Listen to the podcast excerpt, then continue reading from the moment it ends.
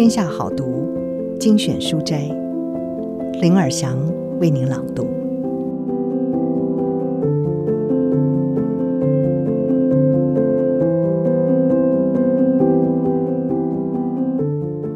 各位好，今天要为您朗读的是《天下》杂志六百九十四期的一篇文章。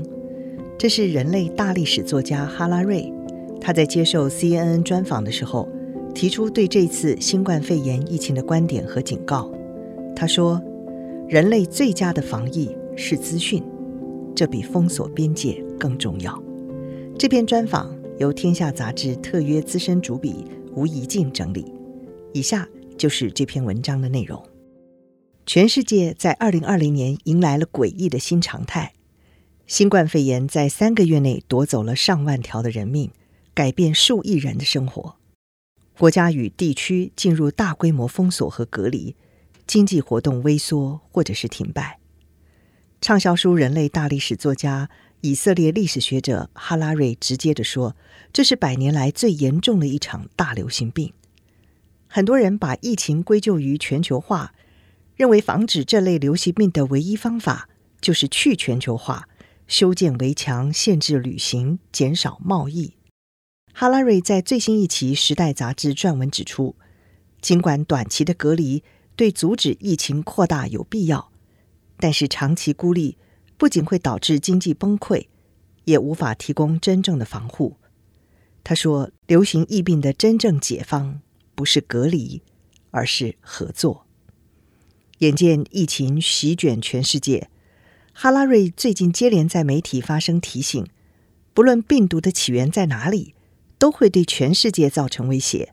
别以为只要关闭国家边界就能够永保自己不受病毒侵入，这是一种幻想。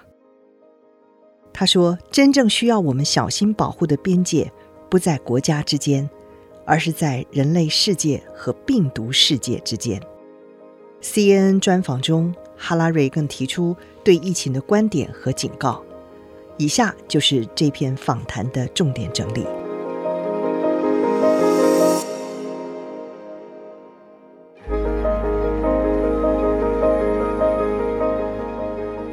人类至少有上百年没有发生像这样的全球流行病。今天在世的人对正在发生的疫情完全没有经验，这也是它为何会这么可怕、让人震惊的原因之一。但是从更广的历史来看，近代人类遭遇过许多类似流行病的打击，而这次面对新冠病毒，我们的状况其实比以往任何时候都来得要好。当黑死病在十四世纪爆发的时候，它在十年内从东亚横扫至英国，造成四分之一到一半的欧亚人口死亡。当时没有人知道发生了什么事，疫病怎么来的，如何解决。今天，科学家和医生仅仅只花了两周的时间，就确认了这场疫情背后的病毒是什么，而且对病毒基因组进行了定序。开发出检测的方法，至少让大家知道有谁感染。因此，尽管目前还没有办法战胜疫情，但是正如我所说，我们处于比历史上任何时候都更好的位置。眼前最糟糕的是全世界的不团结，不仅国家之间缺乏合作和协调，各国之间，甚至政府与人民之间也缺乏信任。这正是近几年来，全球各地假消息疯传，国际关系日益恶化造成的后果，跟二零零八年金融危机相比，当年我们看到有责任感的国际领袖站上领导位置，让世界团结起来，躲过了最坏的结果。然而，过去这几年，世人对于国际体系的信任度大幅下降。曾经在零八年金融危机和一四年伊波拉病毒疫情，带头领导的国家美国，现在却毫无任何领导作为。自二零一六年以来，川普政府明确表示，美国已经放弃世界领导人的角色。他的态度很清楚：美国不再有任何朋友，他眼中只有利益。今天，即使美国想站出来领导，再也没有人会追随一个高喊“凡事我优先”的国家。流行病最让人担心的是，它在任何一个国家的传播都会威胁到整个世界。如果不及时遏制，新冠病毒必将不断的进化。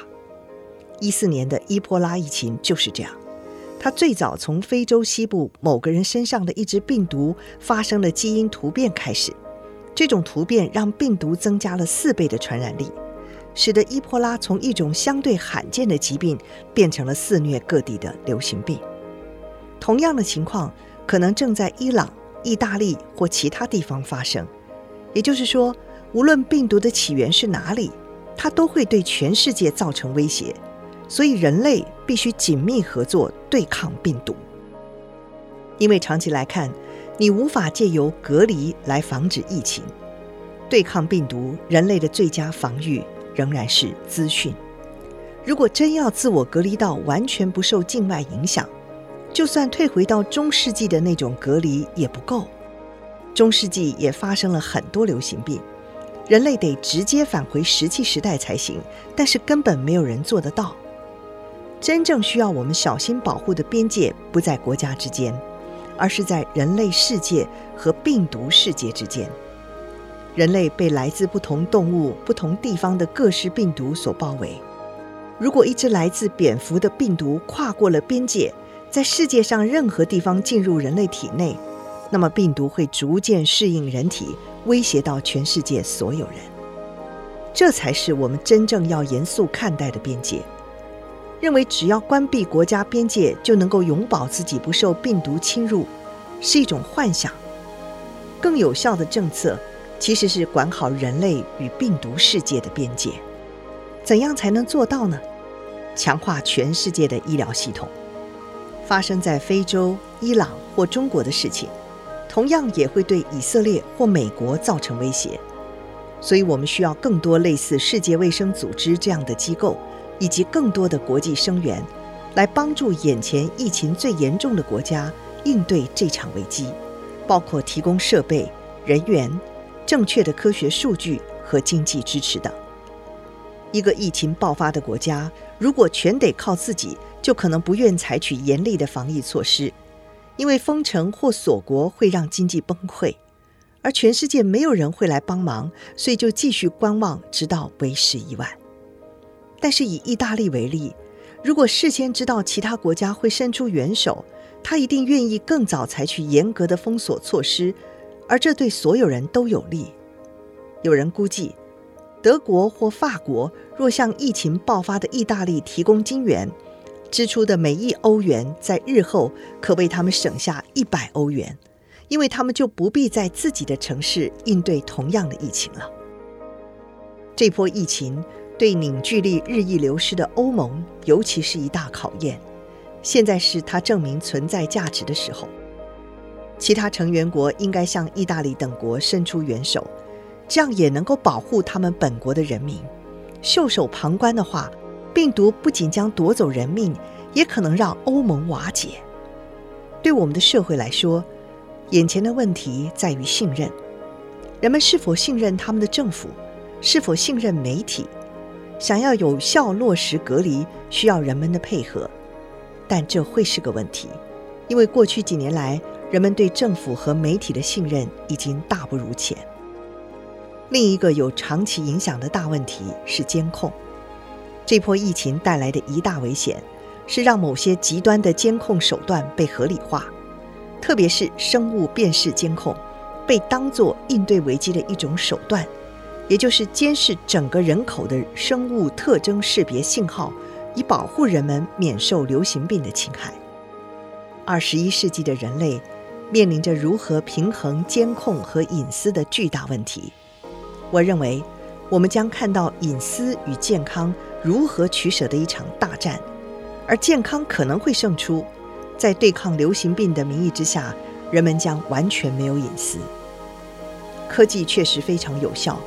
可以用来监控人口、侦测新疾病、追踪感染者的位置和行动等，但这种系统也可以用来监控许多其他东西，例如人们的思想和感受等。如果我们不审慎面对这场疫病，可能会为极权主义政权的加速发展提供了合理化的借口。人类特别容易受到流行疫病的影响，因为我们是社会化的动物。当亲友生病，最自然的反应就是给予照顾、支持、接触并拥抱他们，而这就是流行病的传播方式，也是病毒的厉害之处。他们会利用这些最美好的人性特质，喜欢社交、彼此帮助，来侵犯人类。对抗病毒有两种方法，第一种建立在信任上，向人民提供讯息。若民众信任接收到的讯息，就会改变行为，直到疫情结束。另一种，则是极权主义的做法，也就是对所有人进行监控。例如，先辨别出你的染病讯号。现在的科技从远端就能够侦测到你的体温是否过高，接着追踪你今天遇到过哪些人，有谁违反了政府禁令，曾经与你接触或拥抱等等。民众会受到无所不在的监测系统所控制，这是一条危险的道路。我希望人类不要走上这条路。以上文章出自《天下》杂志六百九十四起，人类大历史作家哈拉瑞接受 CNN 专访时的内容。他说：“人类最佳的防疫是资讯，这比封锁边界更重要。”